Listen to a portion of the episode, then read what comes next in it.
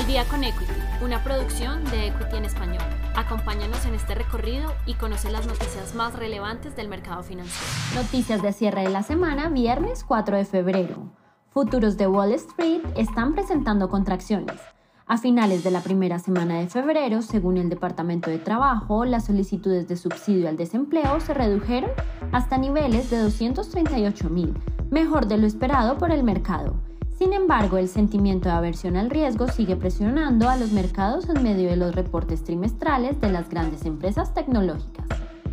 Siendo así, el Dow Jones presentó una exponencial caída de 344 puntos, reflejando una depreciación de 0.97%. El S&P 500 exhibió una disminución de 1.78% y asimismo el índice Nasdaq manifestó el significativo descenso de hasta 390 puntos, reflejando un retroceso de 2.71%. Precio del petróleo vuelve a terreno positivo.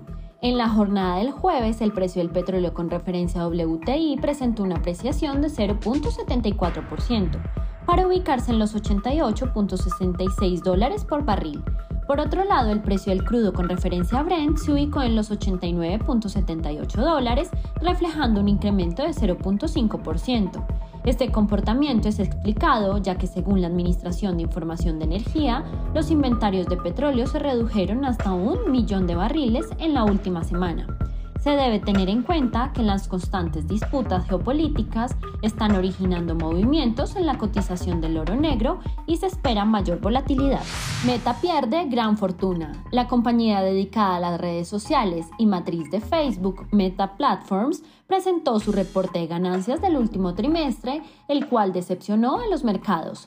Meta enfatizó que sus perspectivas de crecimiento no son tan favorables, ya que los cambios de privacidad de los dispositivos Apple no están ayudando a la circulación de los anuncios de Facebook, lo cual le costará 10 mil millones. Además, los problemas en la cadena de suministros, el entorno macroeconómico y las presiones inflacionarias están socavando el desempeño de Meta.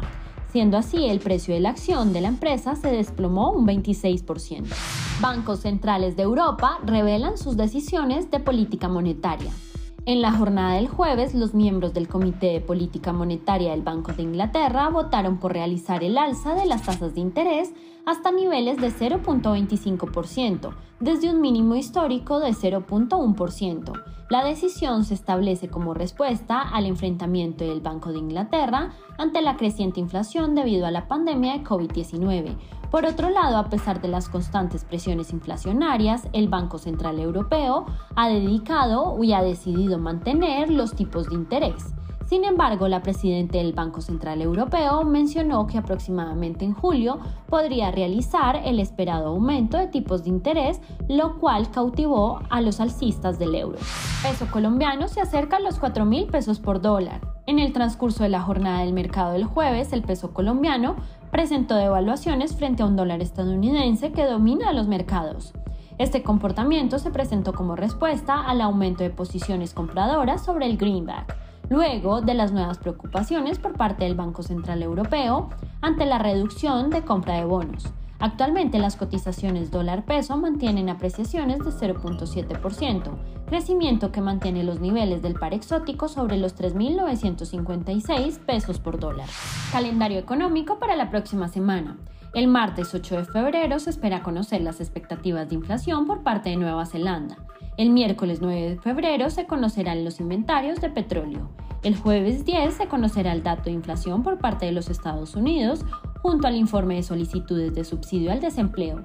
Y finalmente el viernes se conocerá el informe del Producto Interno Bruto por parte del Reino Unido y se publicará el sentimiento del consumidor por parte de los Estados Unidos. Si te gustó este episodio, no olvides seguirnos, compartir con tu red y escucharnos todos los lunes y viernes de apertura y cierre del mercado financiero. Esto fue Al Día con Equity. Nos escuchamos en el próximo episodio.